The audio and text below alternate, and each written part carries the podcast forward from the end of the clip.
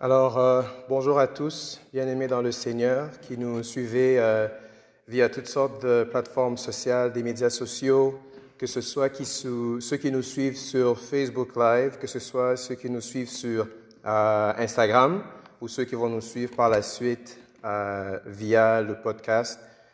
Bienvenue à Acmo Live et c'est vraiment un plaisir que d'être euh, avec vous aujourd'hui. C'est une première pour moi que d'amener le message de la parole euh, via ces, euh, ces, plateformes, puis ça me fait grandement plaisir. Alors là où vous êtes, je vous invite à partager ce, stream qui est en direct autour de vous, à vos amis, à vos connaissances. Euh, créer ce qu'on appelle les watch parties pour que d'autres personnes puissent se joindre à vous pour entendre ce message et que ça puisse faire euh, le plus grand bien à un plus grand nombre. Amen. Euh, cette semaine, l'un des passages qui a été source de ma motivation ou de ma, méditation, c'était un passage qui se trouvait dans la lettre de Paul aux Éphésiens. Euh, pour ceux qui suivent aussi sur Facebook, c'est un, un, passage que j'avais même publié sur, sur, Facebook. Ça se trouve dans Éphésiens 5, du verset 15 au verset 17. Et si vous avez une Bible, vous pouvez lire avec moi ce passage. La parole de Dieu déclare, Prenez donc garde de vous conduire avec circonspection, non comme des insensés, mais comme des sages. Rachetez le temps, car les jours sont mauvais. C'est pourquoi ne soyez pas inconsidérés, mais comprenez quelle est la volonté du Seigneur. Comprenez quelle est la volonté du Seigneur. Et je pensais même en fait que ce passage aurait pu être euh, au centre de la méditation d'aujourd'hui, euh, spécialement par rapport à ce qui est écrit au verset 16. C'est vraiment celui qui était sur mon cœur cette semaine. Ça dit, rachetez le temps car les jours sont mauvais. Et avec la situation qu'on connaît tous, la, la fameuse COVID-19, tout ce qu'on peut lire comme information, tout ce qui nous est envoyé comme euh, des pêches, comme des liens, comme des posts, euh, tout ce qu'on peut lire, ou même les, pronostics qui nous sont donnés par les autorités de santé publique, que ce soit au fédéral, municipal, provincial, euh, tout ça, on, on, peut facilement arriver à la conclusion que les jours sont, euh, sont mauvais. Et puis, si vous êtes comme moi, vous avez vu des vidéos, vous avez, vous avez lu des articles, vous avez vu des publications et des dépêches euh, qui présentent toutes sortes d'informations. Et souvent, c'est des informations qui peuvent aller à l'encontre de la vision que vous avez euh, de toute cette situation. Et si vous êtes comme moi, ça a aussi mené à beaucoup d'échanges, des échanges animés, des, des, des, débats sur les opinions. On a partagé le oui, le non, les pour et les contre. Et ces débats avec nos proches, avec nos amis, ceux qui sont autour de nous. Et euh, la plupart du temps, ça finit toujours en queue de poisson. Donc, chacun reste sur sa position et on, on avance nulle part vraiment. Et puis, avec, avec tout ce qui nous, qui nous est donné comme moyen de communication, les, médias de la communication sont tellement nombreux que c'est facile d'être obnubilé par toute cette information, que de passer tout son temps à vouloir vraiment creuser dans le fond des choses et, trouver la vérité. Euh, et c'est aussi facile de perdre de vue la mission à laquelle le Seigneur nous a appelés. Et quand je dis nous, je parle de l'Église de Jésus-Christ. Euh, c'est facile de perdre de vue euh, la mission que Dieu, à, laquelle Dieu nous a appelés en tant qu'Église. Et c'est vraiment, donc le passage que j'ai lu au début, c'est vraiment le verset 17 qui a été comme un déclic pour moi, pour un peu remettre les pendules à l'heure, même personnellement. Euh, le verset 17 dit, c'est pourquoi ne soyez pas inconsidérés, mais comprenez quelle est la volonté de Dieu. Comprenez quelle est la volonté de Dieu. Et ça, c'est vraiment ce qu'on appelle the million dollar question, la question en or. Quelle est la volonté de Dieu? Et c'est une réponse qui peut être très, très large. D'ailleurs, si vous faites une revue de la littérature, de tout ce qui existe, de livres, de, de, de, conférences, juste sur la volonté de Dieu, vous allez en trouver beaucoup. Euh, mais en restant dans le texte, dans, dans le passage dans lequel on se trouve, dans Éphésiens 5, si on remonte plus haut, au début de l'épître, on peut trouver un élément de réponse. Et je vous invite à lire avec moi les deux premiers versets du euh, chapitre 5. Et ça dit ceci.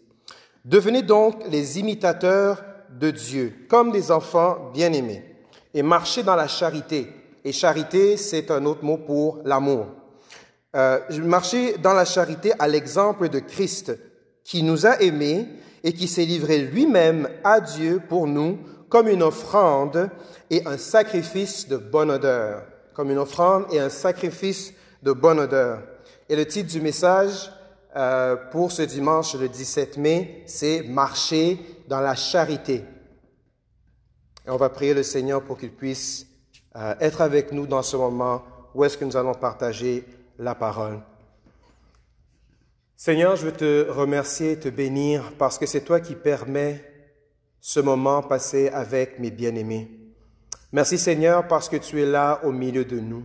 Ta parole déclare que là où deux ou trois sont réunis en mon nom, je suis au milieu d'eux. Et Seigneur, nous avons la foi que tu es au milieu de nous. Je te demande, Seigneur, d'illuminer notre intelligence, d'ouvrir notre esprit, afin qu'on puisse recevoir, Seigneur, cette bonne parole que tu as pour nous. Je te demande que là où tous mes bien-aimés se trouvent, qu'ils puissent avoir le temps d'écouter, de recevoir ce message, que ça puisse nous édifier pour l'avancement de ton œuvre. Au nom de Jésus-Christ. Amen. Amen. Marcher dans la charité. Et la question que j'ai qualifiée de la question en or, de million dollar question, c'est quelle est la volonté de Dieu? Et quand on regarde le verset 1 et 2 dans Éphésiens 5, c'est que nous puissions, donc que nous soyons des imitateurs de Dieu et que nous marchions dans la charité. Un autre mot pour charité, c'est l'amour. Donc, mais l'amour dont il est question ici, n'est pas n'importe quel amour. On parle de l'amour avec un grand A, et même quand vient le temps de définir l'amour, on peut avoir toutes sortes de décisions. L'amour est qualifié ici par un exemple. La Bible dit l'amour à l'exemple de Christ. Donc, pour comprendre, euh, pour comprendre cet exemple, l'exemple de Christ, Paul utilise deux images. Euh, il dit euh, à l'exemple de Christ qui s'est donné comme quoi? Comme une offrande et comme un sacrifice de bonne odeur. Et donc, quand on comprend mieux l'offrande et le sacrifice de bonne odeur, on comprend mieux l'exemple de Christ. Et quand on comprend mieux l'exemple de Christ, alors c'est beaucoup plus facile pour nous de marcher dans l'amour et de devenir des imitateurs de Dieu. Donc on parle de la fin, offrande, sacrifice de bonne odeur, qui sont l'exemple de Christ. Et en voyant l'exemple de Christ, on marche dans l'amour et on devient des imitateurs de Dieu. Alors considérons ensemble ces deux images, l'offrande et le sacrifice de bonne odeur. Offrande, c'est un mot dont la racine, c'est le verbe offrir, qui veut dire donner. Et euh, dans la Bible, il y a plusieurs exemples ou moments où des gens, hommes et femmes, ont donné dans différentes circonstances. Mais l'exemple sur lequel j'aimerais m'appuyer ce dimanche, c'est une offrande spéciale euh, avec laquelle la Bible donne beaucoup de détails. On peut tirer beaucoup de détails qui vont nous permettre de déceler euh, les caractéristiques de l'offrande. Alors, on va se transporter dans l'Ancien Testament dans le livre d'Exode au chapitre 35. On va lire quatre blocs de texte dans le verset 35, euh, plutôt dans le chapitre 35 et le chapitre 36. On va commencer au verset 5. Prenez donc, c'est Moïse qui parle, et j'ai sauté les quatre premiers versets, mais on se situe où est-ce que Israël est dans le désert, et euh, on a besoin de ramasser des objets pour la construction de ce qu'on appelle le tabernacle, la tente d'assignation. Donc Moïse parle au peuple et il dit, prenez ce qui vous appartient, une offrande sur, plutôt, prenez sur ce qui vous appartient une offrande pour l'Éternel. Tout homme dont le, dans le cœur est bien disposé apportera une offrande à l'Éternel. De l'or, de l'argent, de l'airain, des étoffes de teinte bleue, en pourpre, en cramoisi, du fin lin et du poil de chèvre, des peaux de bélier, teintes en rouge et de peaux de dauphin, du bois d'acacia, euh, de l'huile pour le chandelier, des aromates pour l'huile d'onction et pour le parfum odoriférant, des pierres d'onyx et d'autres pierres pour la garnitude de l'éphode et du pectoral. Maintenant, on va sauter au verset 27, toujours dans le chapitre 35, euh, verset 25 à 27. Nous lisons ceci. Toutes les femmes qui avaient de l'habilité filèrent de leurs mains et elles apportèrent leurs ouvrages, des fils bleus, des fils teints en bleu, en pourpre, en cramoisi et du fin lin. Toutes les femmes dont le cœur était bien disposé et qui avaient de l'habilité filèrent du poil de chèvre. Les principaux du peuple approchèrent, euh, apportèrent plutôt des pierres d'onyx et d'autres pierres pour la garnitude de l'éphod et du pectoral. Verset 29. Tous les enfants d'Israël, hommes et femmes, dont le cœur était bien disposé à contribuer pour l'œuvre que l'Éternel avait ordonnée par Moïse, apportèrent des offrandes volontaires à l'Éternel. Maintenant, on va se transporter dans le chapitre qui suit, le chapitre 36. On va lire les versets 2 à 6. Moïse appela Bethsalel, Oholiab et tous les hommes habiles dans l'esprit duquel l'Éternel avait mis de l'intelligence, tous ceux dont le cœur était disposé à s'appliquer à l'œuvre pour l'exécuter. Ils prirent devant Moïse toutes les offrandes qu'avaient apportées les enfants d'Israël pour les ouvrages destinés au service du sanctuaire. Chaque matin, on apportait encore à Moïse des offrandes volontaires. Alors tous les hommes habiles, occupés à tous les travaux du sanctuaire, quittèrent chacun l'ouvrage qu'ils faisaient et vinrent dire à Moïse, le peuple apporte beaucoup plus qu'il ne faut pour exécuter les ouvrages que l'Éternel a ordonné de faire. Moïse fit publier dans le champ, euh, camp plutôt, que personne, homme ou femme, ne s'occupa plus d'offrandes pour le sanctuaire. On empêcha ainsi le peuple d'en apporter. Amen. À travers ces quatre blocs de texte, on va essayer de ressortir ensemble euh, les caractéristiques de cette offrande dans Exode 35 et Exode 36. La première chose à garder à l'esprit, c'est le contexte dans lequel l'offrande est faite. Vous avez Israël qui est sorti de l'Égypte et qui séjourne dans le désert vers la terre promise. Et le désert, c'est un endroit aride, c'est un endroit où il y a peu d'eau, c'est un endroit difficile. Les circonstances ne sont pas des plus faciles. Et c'est dans ces circonstances que Dieu, à travers Moïse, donne l'ordonnance d'amener des offrandes. Alors, et, et c'est pas c'est pas dans ce qu'on a lu, mais dans le grand contexte de l'Exode, vous comprendrez que c'est là qu'on se situe. Et donc, l'offrande qu'Israël a faite dans le désert, c'était une offrande qui était faite dans des conditions hostiles, conditions difficiles, alors qu'ils étaient en train de séjourner dans le désert. La deuxième chose que l'on lit dans, les passages qu'on vient de lire ensemble, ou qu'on voit plutôt, c'est que c'est une offrande qui est faite de bon cœur. Dans Exode 35, 5, Exode 35, 29, on le revoit que c'était de bon cœur que les hommes ont apporté euh, tout ce qu'on a lu comme euh, un matériau. Et c'est aussi de bon cœur que les femmes qui étaient habiles faisaient aussi le filage des tissus qui étaient nécessaires. C'était aussi, donc ça c'est la deuxième euh, caractéristique. La troisième caractéristique, c'était une offrande de haute qualité. Quand, quand vous regardez les, euh, ce qui est amené en termes d'offrande, ça commence par l'or, l'argent et les reins. Les reins, c'est un autre mot pour le bronze. Et pensez simplement à toutes les compétitions sportives ou d'athlétisme. Quelles sont les trois médailles qu'on donne? L'or, l'argent et le bronze. Donc on sait déjà là que c'était les matériaux les plus précieux n'est-ce pas, qui existait en termes de métaux. Et vous avez une litanie d'objets, de, d'étoffes. Un qui, me, fait toujours sourire, c'est euh, la peau de dauphin. Donc, revoyez un peu la géographie. Vous êtes dans le désert et les gens ont même apporté des peaux de dauphin. Donc, ça devait être quelque chose qui n'était pas rare. Dans le désert, il n'y a pas de dauphin. Et ça veut, ça, ça, ça, ça sert à montrer la, la qualité de ce qui avait été amené comme offrande et donc le cramoisi, le pourpre, et même jusqu'à des pierres précieuses comme euh, euh, l'onyx. Donc, c'était dans des conditions hostiles. Ceux qui ont fait l'offrande l'ont fait de bon cœur. Troisièmement, c'était une offrande de haute qualité. La quatrième chose, et le mot on l'a entendu souvent, c'était une offrande volontaire. Donc, l'appel a été fait de demander au peuple d'amener, et il y a une emphase qui est mise sur l'usage du mot volontaire pour montrer que c'est volontairement que ça a été amené, c'est volontairement que euh, les tissus ont été cousus, c'est volontairement, volontairement que le tout a été fait. Et dans le chapitre 36, ça dit, chaque matin, les, hommes et les femmes amenaient volontairement des offrandes. La cinquième chose à garder à l'esprit, c'est que il y avait un but pour euh, la collecte de cette offrande. C'est-à-dire que Dieu avait donné comme ordre à Moïse de bâtir un sanctuaire, le tabernacle ou la tente d'assignation, qui devait être l'endroit où la présence même de Dieu se manifestait à Israël dans le désert. Donc, ce n'était pas une mince affaire ni une petite entreprise, c'était vraiment quelque chose qui allait être le point central. Et même quand on regarde comment le camp d'Israël était fait, une tribu au nord, une au sud, euh, plutôt quatre au nord, trois au nord, trois au sud, trois à l'est, trois à l'ouest, ça fait douze. Et au milieu se trouvait la tente. Donc c'est un point central pour le peuple. Et donc ça avait servi à la construction de la tente d'assignation et euh, du sanctuaire. Et quand vous lisez plus loin dans les cinq premiers livres de, du Pentateuque, donc de, euh, de l'Exode ou de Nombre, Lévitique, Deutéronome, vous voyez la description de ce sanctuaire.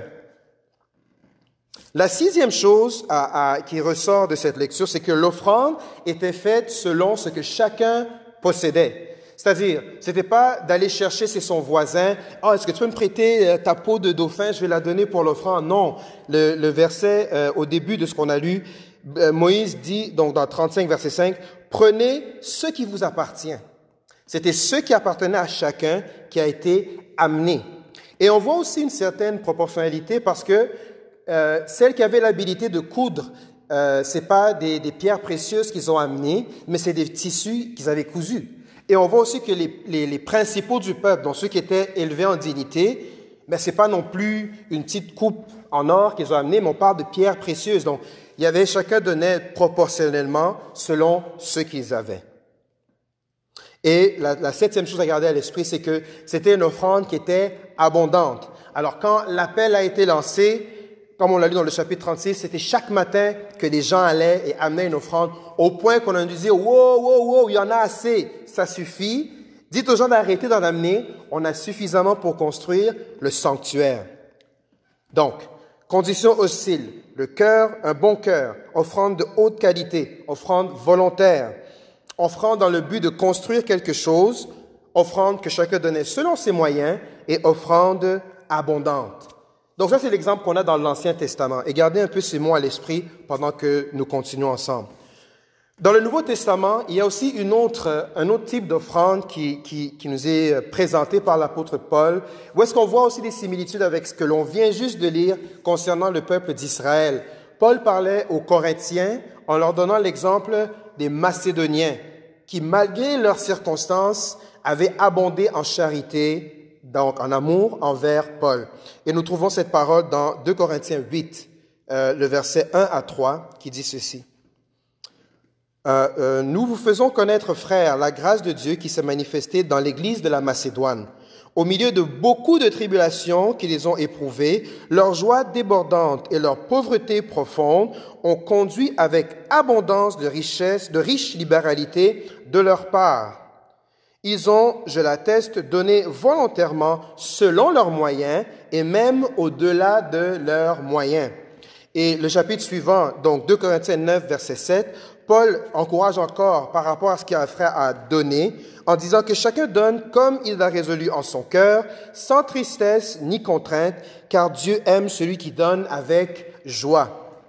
Donc ici, si on fait encore le même exercice, aller chercher qu'est-ce qu'on parle concernant l'offrande des Macédoniens, on dit aussi que c'est dans des circonstances qui étaient hostiles. La Bible parle que les Macédoniens étaient dans une grande pauvreté. Et quand on parle de la pauvreté, c'est pas nécessairement le moment où est-ce que logiquement on se dirait que c'est qu'on devrait donner. Or, les Macédoniens, malgré leur pauvreté, ont donné avec abondance. Et dans, cette, dans, dans, dans, cet effort de donner avec abondance, ça a créé aussi qu'ils ont, c'était une offrande qui a débordé de joie. Donc la joie, la débordée de joie, ça insinue aussi qu'il y avait l'aspect volontaire et aussi l'aspect de, le faire de bon cœur. Parce qu'il faut comprendre que c'est pas nécessairement quelque chose qui est fait volontairement, qui est fait de bon cœur. On peut faire quelque chose volontairement pour s'attirer les applaudissements des gens, mais en le faisant de bon cœur et volontairement, c'est qu'on rend gloire à Dieu totalement. Et euh, euh, euh, l'apôtre Paul mentionne aussi qu'ils ont donné volontairement selon leurs moyens et certains même au-delà. Donc on voit ici l'aspect selon les moyens, mais aussi l'aspect abondance. Amen. Maintenant, on va essayer de prendre tout ça, tout ce qu'on vient de, de, voir, autant chez le peuple d'Israël que chez les Macédoniens, et on va essayer de voir comment ça s'applique à l'exemple de Christ. Jésus s'est présenté comme une offrande dans des conditions hostiles. La Bible dit, il est venu chez les siens, les siens ne l'ont point reçu. Et si vous lisez, tout le ministère de Jésus a toujours été en opposition avec l'élite religieuse et politique de l'époque. Les, pharisiens, les scribes, les sadducéens. C'était l'élite qui cherchait à toujours le coincer et à le piéger. Et on voit aussi que euh, sa crucifixion se fait aussi dans un contexte d'hostilité où est-ce que ses ennemis cherchaient à trouver en lui une faute pour laquelle on puisse l'accuser et le crucifier. Donc Jésus aussi représente une offrande qui a été faite dans un contexte d'hostilité. On a parlé aussi de l'offrande qui était faite de bon cœur. Et Jésus s'est décrit comme étant le bon berger, quelqu'un qui était doux et humble de cœur. Nous lisons ça lorsqu'il lorsqu'il parle de prendre son joug, n'est-ce pas, dans Matthieu 11, verset 29. Prenez mon joug sur vous et recevez mes instructions, car je suis doux et humble d'un cœur. Donc, malgré la, circonstance hostile, Jésus décrit son cœur comme étant doux et humble à l'image de l'offrande qu'on a vue chez les Israélites et chez les Macédoniens. Jésus était une offrande de haute qualité. N'est-ce pas? Vous avez les Macédoniens, plutôt l'Israël, l'or, l'argent, les reins et toutes les autres euh, tuniques et même les pierres précieuses. Comment est-ce qu'on sait que Jésus était une offrande de haute qualité, de haute qualité plutôt? Parce qu'il est le Fils unique de Dieu, n'est-ce pas?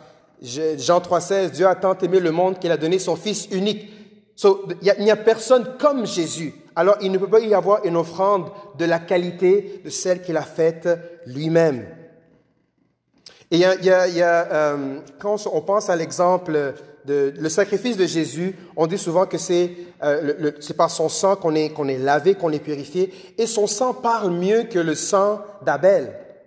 Et si on se transporte dans Genèse 4, parce qu'on voit le premier meurtre de l'histoire, où est-ce que Abel, un innocent, lorsque Dieu confronte Caïn et lui dit, où est ton frère? Et Dieu de dire à Caïn, le sang de ton frère crie jusqu'à moi. Et en parlant de Jésus, dans le livre des Hébreux, le livre, la, lettre aux Hébreux, l'auteur dit que le sang de Christ parle mieux que le sang d'Abel. Donc on voit ici deux innocents qui ont été tués selon des faux motifs mais le, sang de Jésus parle mieux que celui du sang d'Abel. Amen. The blood of Jesus is powerful. Hallelujah. La quatrième chose, c'est que Jésus s'est offert volontairement. Et il y a certains courants dans le christianisme, si je puis dire, qui essaient de, de nuancer le fait que Jésus s'est offert lui-même. Jésus ne s'est pas suicidé, il n'y a pas eu de substitution à la croix. Jésus s'est offert lui-même. C'est même les paroles qu'il utilise pour parler de son offrande. Dans Jean 10, versets 17 et 18, la Bible déclare, Le Père m'aime parce que je donne ma vie. Donc c'est Jésus qui parle. Et il dit que le Père m'aime parce que je, Jésus, donne ma vie afin de la reprendre. Personne ne me l'ôte, mais je la donne moi-même. Et, j'aime beaucoup la tautologie de je la donne moi-même. C'est-à-dire, c'est pas quelqu'un qui m'a dit de la, c'est pas quelqu'un qui me la, qui, qui la prend de moi, mais je la donne moi-même. Et des fois, la tautologie, on pourrait dire, je la donne serait suffisant. Mais pour que ça rentre vraiment dans notre esprit, la parole dit, Jésus déclare, je la donne moi-même. Amen. Je la donne moi-même. J'ai le pouvoir de la donner et j'ai le pouvoir de la reprendre. Jean 10, verset 17 et verset 18. La cinquième chose, toujours par rapport à l'offrande. Vous vous rappelez, euh, pour le peuple d'Israël, c'était dans le but de construire le sanctuaire dans le désert. Pour les Macédoniens, c'était pour euh, subvenir aux besoins de Paul dans ses voyages missionnaires. Et Jésus, le but de, cette offert comme une offrande, c'était aussi pour la construction d'un édifice, un édifice spirituel. Vous et moi, bien-aimés, l'Église avec un grand E, dont lui-même est la pierre angulaire. C'est-à-dire, c'est lui qui a posé les bases, n'est-ce pas, de l'Église. Il a dit à Pierre, tu, oui, quand, quand, Pierre lui a dit, il a demandé aux, disciples, qui dit-on que je suis? Pierre dit, tu es le Fils de Dieu. Et il répond à Pierre, tu dis vrai. Et, et, et je te, on va le lire ensemble. Et moi, je te dis dans Matthieu 18, euh, verset, 16, plutôt verset 18, et moi, je te dis que tu es Pierre, et que sur cette pierre, je bâtirai mon église. Donc cette offrande qui s'est faite, c'est-à-dire de lui-même, était dans le but de bâtir l'Église, de construire l'Église. Jésus-Christ est la fondation même de son Église. Et les portes du séjour des morts ne prévaudront point contre elle. Et quand les disciples, après avoir reçu le Saint-Esprit, remplis d'hardiesse, sont confrontés avec la Cour suprême de leur époque, le Sanhédrin, qu'est-ce qu'ils disent à propos de Jésus? Ils disent, et ça c'est Pierre et Jean, ils disent, Jésus est la pierre rejetée, qui, euh, rejetée par vous qui bâtissez et qui est devenue la principale de l'angle. Donc Jésus, c'est la pièce maîtresse de l'Église, l'édifice que lui-même est en train de construire. Et encore un autre verset pour enchérir ce point dans 1 Corinthiens 3, le verset 11. Ça dit, car personne ne peut poser un autre fondement que celui qui a été posé, savoir Jésus-Christ. Jésus-Christ est le fondement. Le fondement de quoi? L'Église. Et c'est à cause, c'est grâce à l'offrande qu'il a faite de lui-même que le fondement a été posé, c'est-à-dire Jésus-Christ. Il est devenu la pierre angulaire. Une autre caractéristique qu'on a soulignée, c'est que euh, les, Israélites donnaient ce qu'ils possédaient. N'est-ce pas? Toutes les, tous les, métaux et les, pierres précieuses, c'est ce qu'ils possédaient. Jésus aussi a donné ce qu'il avait. La Bible déclare, je suis le chemin, la vérité et la vie. Jésus-Christ est la vie et il est venu donner au monde ce que lui possédait, c'est-à-dire ce qu'il est lui-même, c'est-à-dire la vie. Jean 14, verset 6, c'est là que se trouve euh, ce passage. Jésus lui dit, je suis le chemin, la vérité et la vie. Je suis le chemin, je suis la vérité, je suis la vie. Parce que je suis la vie, je peux donner la vie. Nul ne vient au Père que par moi. Et même dans Jean 3, 16, euh, euh, Jean 3, verset 14 et 15, la Bible déclare, et comme Moïse éleva le serpent dans le désert, il faut de même que le Fils de l'homme soit élevé, afin que quiconque croit en lui ait la vie éternelle. Et donc, Jésus n'est pas seulement l'auteur de la vie, il a en, lui la vie éternelle, et il donne à quiconque croit en lui cette vie, la vie éternelle. Amen. Donc il a donné ce qu'il possédait, il a donné ce qu'il avait, la vie. Et le septième point qu'on a fait euh, euh, euh, recenser de l'offrande, c'était l'aspect de son abondance. Vous vous, rappelez que dans, dans, Israël, dans le désert, on a, on a dû dire, arrêtez, on a suffisamment de, de matériel pour la construction du sanctuaire, n'en amenez plus. Il y avait une abondance. Même chose chez les Macédoniens. Ils ont donné au-delà, malgré leur pauvreté. Et l'offrande de Jésus en est une abondante car elle témoigne de l'amour de Dieu, un amour infiniment absolu. Et quand Paul essaie de le quantifier pour les Éphésiens, il dit dans Éphésiens 3, versets 17 et 19, en sorte que Christ habite en vous, dans vos cœurs plutôt par la foi, afin qu'étant enraciné et fondé dans l'amour, vous puissiez comprendre avec tous les saints la largeur, la longueur, la profondeur et la hauteur, et connaître l'amour de Christ qui surpasse toute connaissance, en sorte que vous soyez remplis de toute la plénitude de Dieu. Et bien aimé, s'il y a vraiment une phrase que j'aimerais qu'il puisse rester avec vous ce dimanche, c'est la suivante. La connaissance de l'amour de Dieu surpasse toute autre connaissance. Quand tu comprends et que ton esprit est saisi et rempli de ce qu'est l'amour de Dieu, ça surpasse toute autre connaissance. Ça surpasse les connaissances juridiques, les connaissances médicales. Vous allez beau avoir des connaissances en philosophie approfondie, vous avez beau être l'élève de Platon, de Socrate, vous avez beau être un astrophysicien qui sait parler de l'univers mieux que personne. Mais si, bien aimé, il te manque la connaissance de l'amour de Jésus-Christ, c'est la connaissance qui surpasse toute connaissance. Et je t'encourage à chercher personnellement à connaître et à comprendre, saisir la longueur, la largeur, la profondeur et la hauteur de l'amour de Jésus-Christ. Jean 10, verset 10 nous dit ceci. Le voleur ne vient que pour dérober, égorger et détruire. Moi, je suis venu afin que les brebis, les brebis aient la vie et qu'elles soient dans l'abondance. C'est Jésus qui parle. La vie qu'il nous donne, c'est pour qu'on soit dans l'abondance, à ne pas confondre avec l'opulence et nécessairement être avec beaucoup de biens matériels. L'abondance ne veut pas dire cinq maisons, trois voitures, parce que on sait que lorsqu'on a Jésus, on a tout. Jésus est l'abondance, est EST. Et lorsqu'on est en Jésus, on est déjà dans l'abondance. And everything else is just bonus.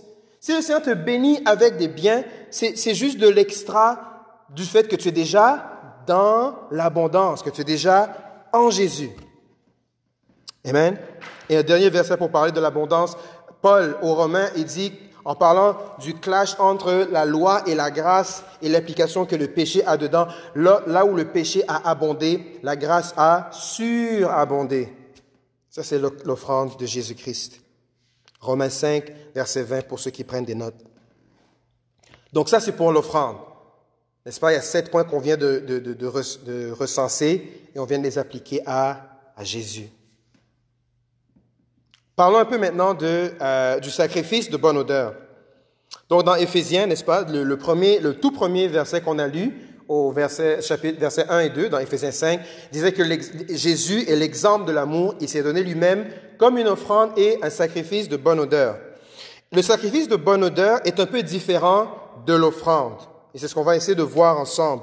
Et euh, je vous propose deux passages dans l'Ancien Testament encore, où est-ce qu'on voit les premières fois où est-ce que le mot sacrifice de bonne odeur apparaît dans la Bible?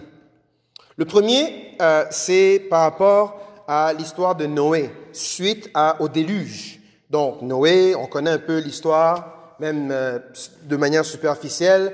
Il y a Noé construit une arche, le déluge, il est sur des eaux.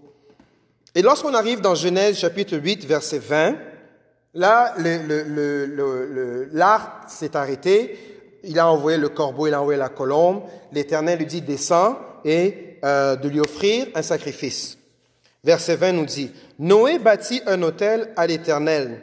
Il prit toutes les bêtes pures et tous les oiseaux purs, et il offrit des holocaustes sur l'autel.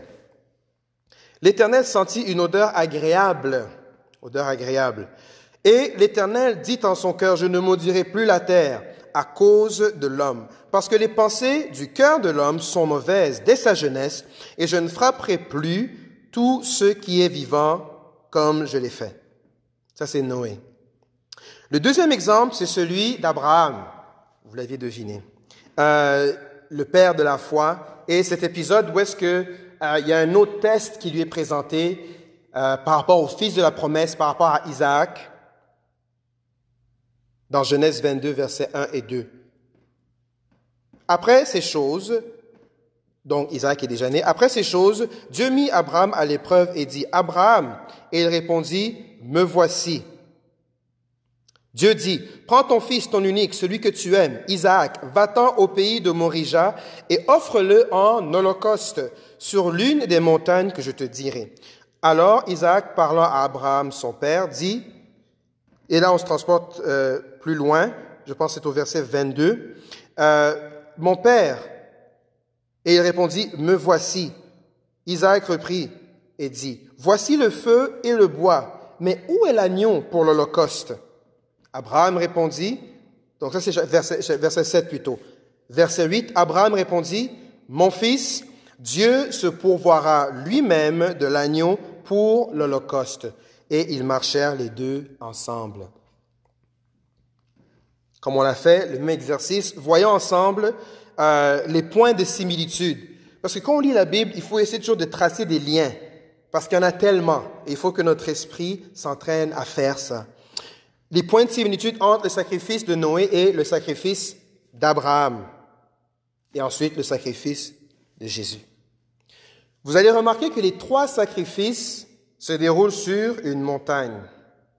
Pour Noé, lorsqu'on lit dans Genèse 8, verset 4, ça dit, le septième mois, le dix-septième jour du mois, l'arche s'arrêta sur le mont Ararat. Mont Ararat. Et le mont Ararat veut dire le fléau est renversé. Lorsqu'on parle d'Abraham, Genèse 22, verset 2, on dit, sans vraiment euh, donner une, un emplacement spécifique. On parle des montagnes dans le pays de Morija. Mais on sait que c'était sur une montagne que ça s'est déroulé. Et Jésus, n'est-ce pas, qui est mort sur euh, la, euh, le, le, mont Golgotha, on dit qu'il est mort sur la croix à Golgotha. Et dans, dans les quatre évangiles, le mont Golgotha est utilisé. Et euh, on appelait ça Golgotha parce que cet, cet endroit avait le, la forme d'un crâne. Et c'est exactement ça que ça veut dire euh, crâne. Et aussi, juste pour revenir en arrière, le mot Morija veut dire choisi par l'Éternel. OK? Le mot Morija veut dire choisi par l'Éternel. Et dans ces trois histoires, on voit la providence de Dieu. N'est-ce pas? L'Éternel fait arrêter l'arche sur le mont Ararat. Et c'est sa providence, c'est par sa grâce que le fléau a été renversé. Dans l'histoire d'Abraham, euh, la montagne dans le pays de Morija, choisi par l'Éternel. Et on sait aussi que c'est un endroit où est-ce que quand euh, l'histoire montre qu'Isaac n'a pas été offert, mais que Dieu a vu l'obéissance d'Abraham et il a dit, je voulais voir ton obéissance, voici un bélier. C'est un bélier à la place qui a été offert. Et c'est là que euh, Abraham a dit, Jéhovah, j'irai jusqu'ici, plutôt l'Éternel pourvoit à mes besoins. Et c'était une montagne choisie par l'Éternel. Donc on voit ici la providence de Dieu. Et Golgotha aussi a une signification ou un, symbolisme spécial. Parce qu'on dit que c'était Golgotha parce que ça ressemblait à un crâne, n'est-ce pas? Golgotha signifie crâne. Et c'est au lieu du crâne que la tête du serpent a été écrasée par Jésus. Quand je dis la tête du serpent a été écrasée, ça va vous faire penser à Genèse. Après la chute, lorsque Dieu parle au serpent, il dit, il y a une entre toi et la postérité de la femme. Elle t'écrasera la tête et tu lui mordras le talon. Et trouve que Dieu fait bien les choses en faisant que Jésus-Christ, la croix a été plantée sur le lieu du crâne où la tête du serpent a été écrasée. Et dans Colossiens, au euh, chapitre 2, verset 15, Paul met encore l'emphase là-dessus et il dit que Jésus, il a dépouillé les dominations et les autorités et il les a livrées publiquement en spectacle en triomphant d'elles par la croix. La croix est un symbole de victoire et non de défaite. Oui, Jésus-Christ était mort sur la croix, mais Paul le présente comme un moment de victoire, parce que c'est à ce moment que le Seigneur a écrasé la tête du serpent sur le mont Golgotha. Alléluia. Les trois sacrifices, donc, Noé, Abraham et Jésus, sont des moments d'obéissance. Vous savez combien de temps euh, Noé a passé dans l'arche? Ceux qui ont fait les calculs et comptent les mois et selon un calendrier lunaire, c'est à peu près 364 jours. On est en train de vivre un confinement qui fait quelques mois. Et quand on a commencé à ouvrir un peu, ma femme était hier à Dow's Lake pour le festival des. Elle m'a dit c'était bondé. Il y avait des gens partout. Pourquoi? Parce qu'on a donné un peu une ouverture. On a dit on peut sortir. Et tout le monde est massivement sorti. Mais Dieu dit à Noé, lorsque tu sors, fais d'abord un sacrifice. Et pour quelqu'un qui était dans une arche, je ne sais pas s'il y avait des douches, si c'était lavé, l'odeur des animaux, peut-être que le premier instinct, c'est pas de bâtir un hôtel et d'offrir un sacrifice. Mais Dieu teste l'obéissance de Noé et dit, fais d'abord l'arche, sacrifie quelque chose. Et c'est exactement ce que Noé a fait. Dès qu'il est sorti, il a commencé à faire une arche et il a offert une offrande à l'éternel. Ça paraît subtil, mais il faut voir ici l'obéissance de Noé à une ordonnance de l'Éternel. Et même chose pour Abraham, qui est peut-être encore plus, euh, plus manifeste. Où est-ce que, à quel âge Abraham a eu Isaac? Lorsqu'il avait 100 ans? La promesse avait été faite quand il avait 75 ans, il y a 25 ans d'attente, et à 100 ans, il a finalement le fils de la promesse. Et le même fils de la promesse, lorsqu'il est âgé à peu près de 15 ans, c'est-à-dire qu'il a vécu, il y a un lien qui se bâtit, père et fils, il y avait Ismaël aussi, mais un lien qui se bâtit, et ce fils de la promesse tant attendu, il faut maintenant le mettre en, en holocauste. Mais Abraham allait l'offrir par obéissance à Dieu. Et Dieu a vu son cœur et il a dit non, ne fais pas du mal au petit garçon, j'ai vu ton obéissance. Et à cause de cette obéissance, il y a toute une bénédiction qui en a découlé. Et Jésus, il a été mis à la croix comme un malfaiteur, mais quel a été son crime? D'ailleurs, même quand il est devant Pilate, devant Hérode, je trouve en cet homme, je ne trouve aucun mal en cet homme. Mais c'est par obéissance qu'il est allé à la mort, jusqu'à la mort de la croix. Un autre aspect de, de, ces sacrifices, c'est qu'il y a l'intervention d'un être vivant, un être vivant considéré pur. Dans Genèse 8, verset 20, on voit que Noé a bâti un hôtel et qu'il a sacrifié des animaux purs et des bêtes pures.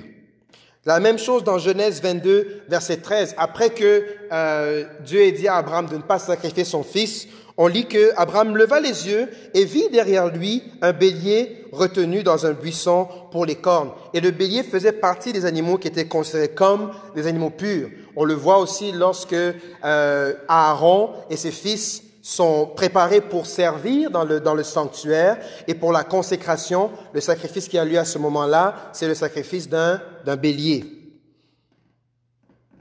Et Jésus aussi, ce n'est pas un animal, mais la Bible parle de lui comme l'agneau de Dieu qui ôte le péché du monde.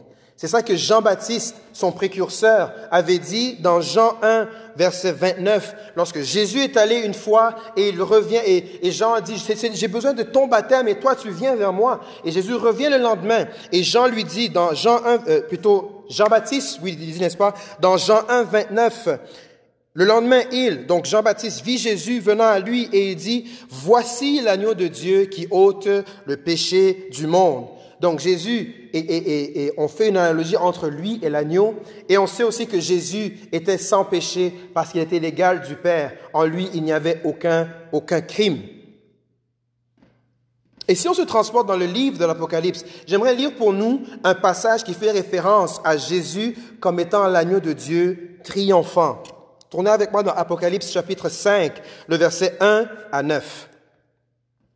Puis je vis dans la main droite de celui qui était assis sur le trône un livre écrit en dedans et en dehors, scellé de sept sceaux. Et je vis un ange puissant qui criait, plutôt d'une voix forte.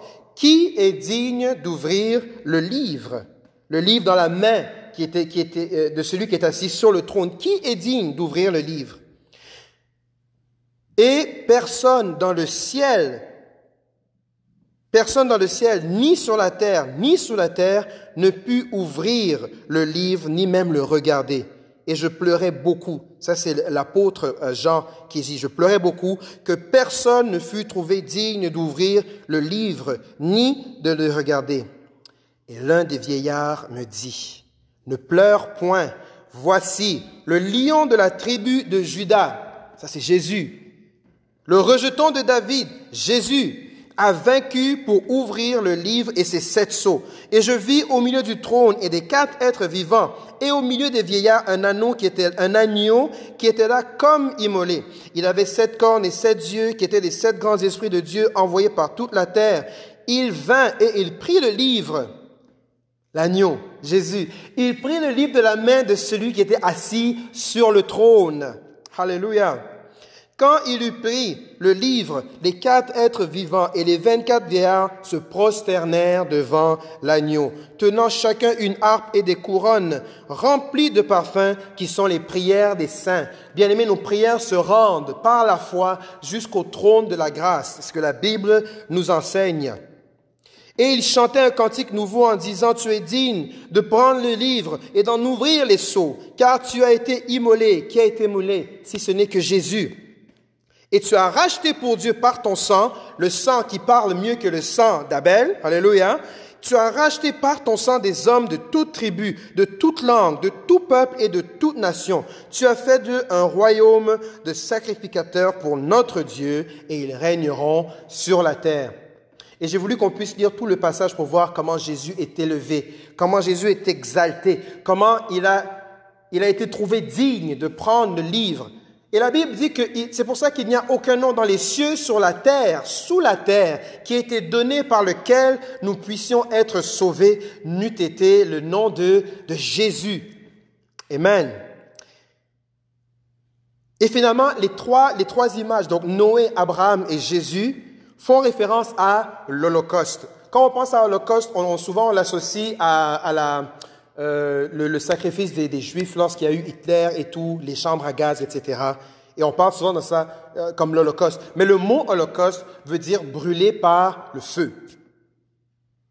Et donc, euh, Noé, Abraham, c'est évident, Noé a, fait un holocauste et l'odeur est montée vers l'Éternel comme un parfum de bonne odeur. Il a construit l'autel et les animaux ont été brûlés là-dessus. La même chose pour le bélier par rapport à Abraham.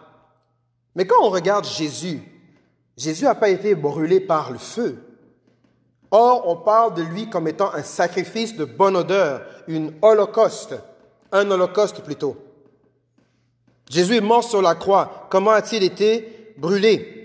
Et vous allez vous rappeler de l'enseignement du pasteur, il est, ça date de quelques dimanches, quelques semaines déjà, peut-être quelques mois, qui parlait de la colère de Dieu. Et qu'une image, souvent, pour parler de la colère de Dieu dans l'Ancien Testament, c'est que la colère de Dieu s'enflamma. Lorsque Dieu donne un ordre et que le peuple euh, désobéit, la colère de Dieu s'enflamma. Le mot enflamma nous fait penser à flamme, flamme de feu, n'est-ce pas? Et la colère de Dieu s'enflamma. Donc, c'est une expression qui est propre à, l'Ancien Testament. Et quand Jésus est dans le supplice et il est en train de lutter, la Bible dit qu'il était tellement en désarroi que c'est des gouttes de sang qui sortaient de son front, tellement il était euh, euh, euh, dans le supplice, dans l'agonie. Jésus a dit, Père, si tu voulais éloigner de moi cette coupe, si tu voulais éloigner de moi cette coupe, toutefois que ma volonté ne se fasse pas, mais la tienne. De quelle, de quelle coupe est-ce que Jésus est en train de parler ici?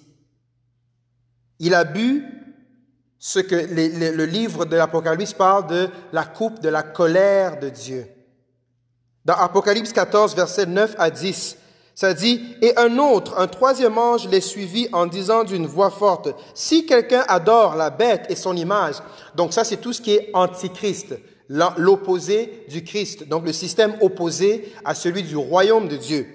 Si quelqu'un adore la bête et son image et reçoit une marque sur son front ou sa main, il boira lui aussi du vin de la fureur de Dieu boire la fureur de Dieu, la fureur de Dieu qui fait référence à la colère de Dieu, la colère de Dieu qui s'enflammait, n'est-ce pas? Il sera tourmenté dans le feu et le soufre devant les saints anges et devant l'agneau. Mettons tout ça dans un blender et ramenons-le à Jésus. Jésus a été un sacrifice consumé par la fureur de la coupe de la colère de Dieu. C'est pour ça qu'il a dit, si seulement tu pouvais éloigner de cette, de cette coupe de moi, parce qu'il savait que la souffrance qu'il devait subir, c'est que the wrath of God, que la colère de Dieu tombe sur lui, afin que ça ne tombe pas sur toi et moi, bien-aimés, qui décidons de faire confiance à Jésus. Le, le châtiment qui donnait la paix est tombé sur lui. Ça, c'est le Jésus que je sers. Alléluia. Jésus a été un sacrifice consumé par la fureur de la coupe, de la colère de Dieu, pour que tous ceux qui croient en lui n'aient pas à subir ce châtiment. Et finalement, les trois sacrifices ont donné naissance à trois différents euh, euh, alliances, covenant en anglais. Quand Noé a offert le sacrifice comme Dieu lui avait demandé, Dieu a dit, je ne purinerai plus jamais la terre à cause de l'homme. Et le symbole qui avait été donné, c'est l'arc-en-ciel. Et donc Dieu a fait une alliance avec Noé en disant, à cause de toi, parce que tu es dans l'arche et que tu, tu es sorti de l'arche et que tu m'as fait cette offrande, je ne punirai plus la terre à cause des hommes, parce que leur cœur est toujours tourné vers le mal. Avec Abraham, Dieu a dit, parce que tu as été prêt même à offrir ton fils, celui qui après 100 ans, 75 ans de vie, 25 ans d'années d'attente et 15 ans où est-ce que tu as vu cet enfant grandir, t'as pas hésité à me le donner. À cause de toi, je bénirai toutes les familles de la terre. Amen. C'est pour ça qu'on parle d'Abraham comme étant le père de la foi, parce que sa foi lui a été imputée à justice. Il a été déclaré juste parce qu'il a cru en Dieu. Et c'est nécessairement de la lignée d'Abraham que nous vient Jésus. Jésus, fils de David, fils d'Abraham. Et Jésus, par sa mort, sa vie, sa mort, sa résurrection, a aussi enclenché une nouvelle alliance, une alliance dont lui-même en est le garant, une alliance qui permet la réconciliation avec le Père, une alliance qui remplit le gouffre nous séparant du Père, une alliance qui nous donne un accès direct et constant à la présence de Dieu bien-aimé. Et c'est ça le, le heaven, c'est ça le, le, le paradis, le ciel, en fait, c'est à la fois un lieu, mais c'est à la fois une personne. C'est la présence de Dieu qui est toute satisfaisante, qui est l'abondance. C'est pour ça que quand on est en Jésus, on est dans l'abondance. Et ici sur terre, on fait que goûter ce que la Bible appelle les prémices. Every now and then, we're tasting how good it is to be in the Lord. Et j'espère que vous en avez fait l'expérience, bien aimé, que le Seigneur est avec vous. Quand ça va bien, quand ça va mal, dans les hauts, dans les bas, lorsqu'on est accroché à Jésus, on demeure dans l'abondance. Et on est en train de le voir, de le ressentir à travers un voile, à travers un chair, le corps que nous avons. Parce que nul ne peut voir Dieu tel que nous sommes et survivre et vivre. Mais la Bible dit que nous aurons un jour des corps glorifiés. Tel il sera, tel nous serons et nous le verrons face à face. Amen. Alors comment tout ça, on a dit beaucoup de choses. Comment tout ça s'applique à nous aujourd'hui? L'offrande et le sacrifice de bonne odeur. Vous allez, vous allez voir que ces, ces deux thèmes, ces deux mots, ces deux images parlent de deux relations. Une qui est à l'horizontale et une qui est à la verticale. L'offrande et le sacrifice sont deux images qui nous indiquent comment l'amour doit voyager. Jésus s'est présenté comme offrande et il reflète l'amour que nous devons avoir les uns pour les autres. L'offrande de Jésus témoigne de l'amour que nous devons avoir les uns pour les autres. Et Jésus, en tant que sacrifice de bonne odeur, témoigne de l'amour que nous devons avoir envers notre Père céleste. Reprenons un peu les thèmes dont on a parlé par rapport à l'offrande et au sacrifice pour voir comment ce que je viens de dire s'applique. Les uns envers les autres, marchons dans l'amour, même dans les conditions hostiles. On est en confinement. On est chacun chez nous. Marchons dans l'amour. On ne peut pas, on peut pas se, se, se, serrer les bras dans les uns des autres. Marchons dans l'amour. Qu'on puisse marcher dans l'amour de bon cœur. Qu'on puisse marcher dans l'amour de manière volontaire. Qu'on puisse aussi démontrer de l'amour de haute qualité. Qu'on puisse aussi témoigner de l'amour aux uns aux autres dans le but de construire quelque chose, dans le but de construire des relations, dans le but de, de, de construire des, des, des, meilleurs environnements de travail, dans le but de construire quelque chose, qu'on puisse faire des, témoins de l'amour par rapport à ce qu'on a. N'est-ce pas? C'est pas de vouloir se comparer à d'autres. Qu'est-ce que l'autre est capable de faire comme témoignage d'amour? Qu'est-ce que j'ai en ma main? Et qu'est-ce que je peux faire qui témoigne de mon amour? Et témoignons, marchons dans l'amour de manière abondante. Que ces sept points puissent être la manière dont nous marchons dans l'amour, les uns envers les autres.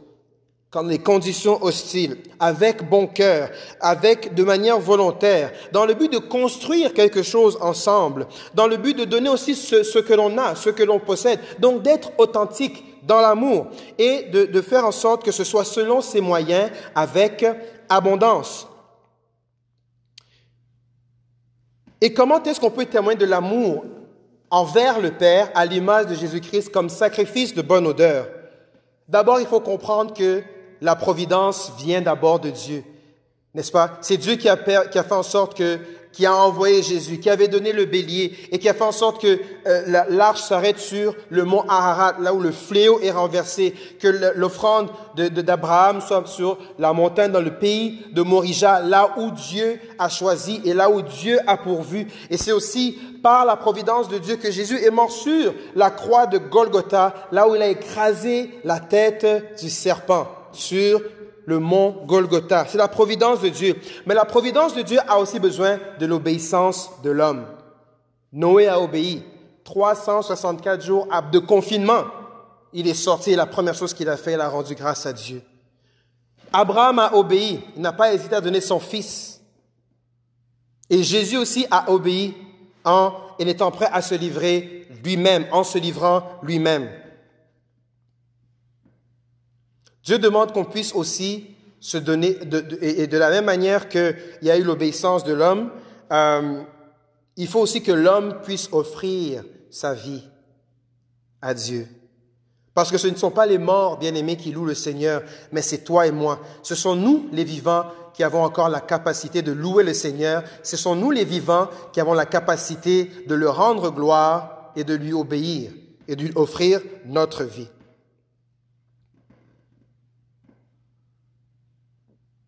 Et Paul le dit très bien dans, Psaume, euh, Romains 12, verset 1. Je vous exhorte donc, frères, par les compassions de Dieu, à ouvrir votre corps comme un sacrifice saint et agréable à Dieu, plutôt un sacrifice euh, vivant, saint, agréable à Dieu, ce qui sera de votre part un culte raisonnable. C'est à nous d'offrir notre vie afin de témoigner à Dieu. Dieu ne cherche pas des gens qui, c'est pas de mourir. Dieu ne cherche pas notre mort, mais en lui donnant notre vie, c'est pour qu'il puisse, qu'on puisse marcher dans, dans sa vie. Et tout ce qui a été dit ce dimanche, bien aimé, peut se résumer, comme Jésus l'a si bien dit, en une seule parole. Aime ton Dieu de tout ton cœur, de toute ton âme, de toute ta force. Aime ton prochain comme toi-même. Et quand on dit marcher dans l'amour, le verbe marcher ici, c'est un terme hébreu qui veut dire régler ta vie. C'est-à-dire que that everything should be framed. Tout devrait être cadré par rapport à l'exemple de Jésus comme offrande et Jésus comme sacrifice. Dans nos échanges, lorsque nous parlons, entre nous, lorsqu'on est en train d'échanger, que tous puissent être cadrés selon l'amour. Quand quelqu'un t'envoie une vidéo par rapport à, tout ce qui se passe dans l'actualité, et c'est bizarre parce qu'aujourd'hui je parlais avec ma mère et elle, me disait que à cause de cette situation, les gens semblent plus ouverts à entendre le message de l'Évangile. Et elle m'a dit une phrase très profonde. Elle a dit maintenant quand je reçois des informations ou quoi, au lieu de philosopher, je prie sans savoir quel était le message qui allait être partagé aujourd'hui. Et je nous encourage à, avoir cette démarche d'amour lorsqu'on est en train de communiquer entre bien-aimés, entre frères et sœurs, entre amis, entre voisins, que l'Église ne puisse pas perdre de vue que sa mission première est la propagation de l'Évangile et qu'on le peut le faire lorsque l'on marche dans l'amour à l'exemple de Jésus-Christ, offrande parfaite et sacrifice de bonne odeur. Et je nous invite, je vais terminer avec ce verset qui dit que le but de tout, de, tout cet enseignement, c'est que nous puissions connaître Christ. La connaissance de Christ dépasse toute connaissance. La connaissance de Christ dépasse tout ce qu'on veut savoir et qui se trame en sourdine et en arrière-plan et tout ce qui se, tout ce qui nous est caché. La connaissance de Christ, de Christ dépasse toute connaissance. Amen. Alors faisons connaître cet amour en étant nous-mêmes offrande et en étant nous-mêmes sacrifice de bonne odeur. Nous allons courber nos têtes dans la prière. Seigneur Jésus, je veux te bénir. Je veux te rendre gloire, Alléluia, pour ce message où tu nous enseignes à marcher dans l'amour. Merci pour mes bien-aimés qui nous ont suivis partout là où ils sont. Je te prie, Seigneur, que ce message aille les toucher May you touch their hearts, O Lord, wherever they are. Et puisses aussi sceller cette parole dans notre cœur afin qu'elle puisse porter du fruit dans l'abondance jusque dans l'éternité. Au nom de Jésus-Christ. Amen.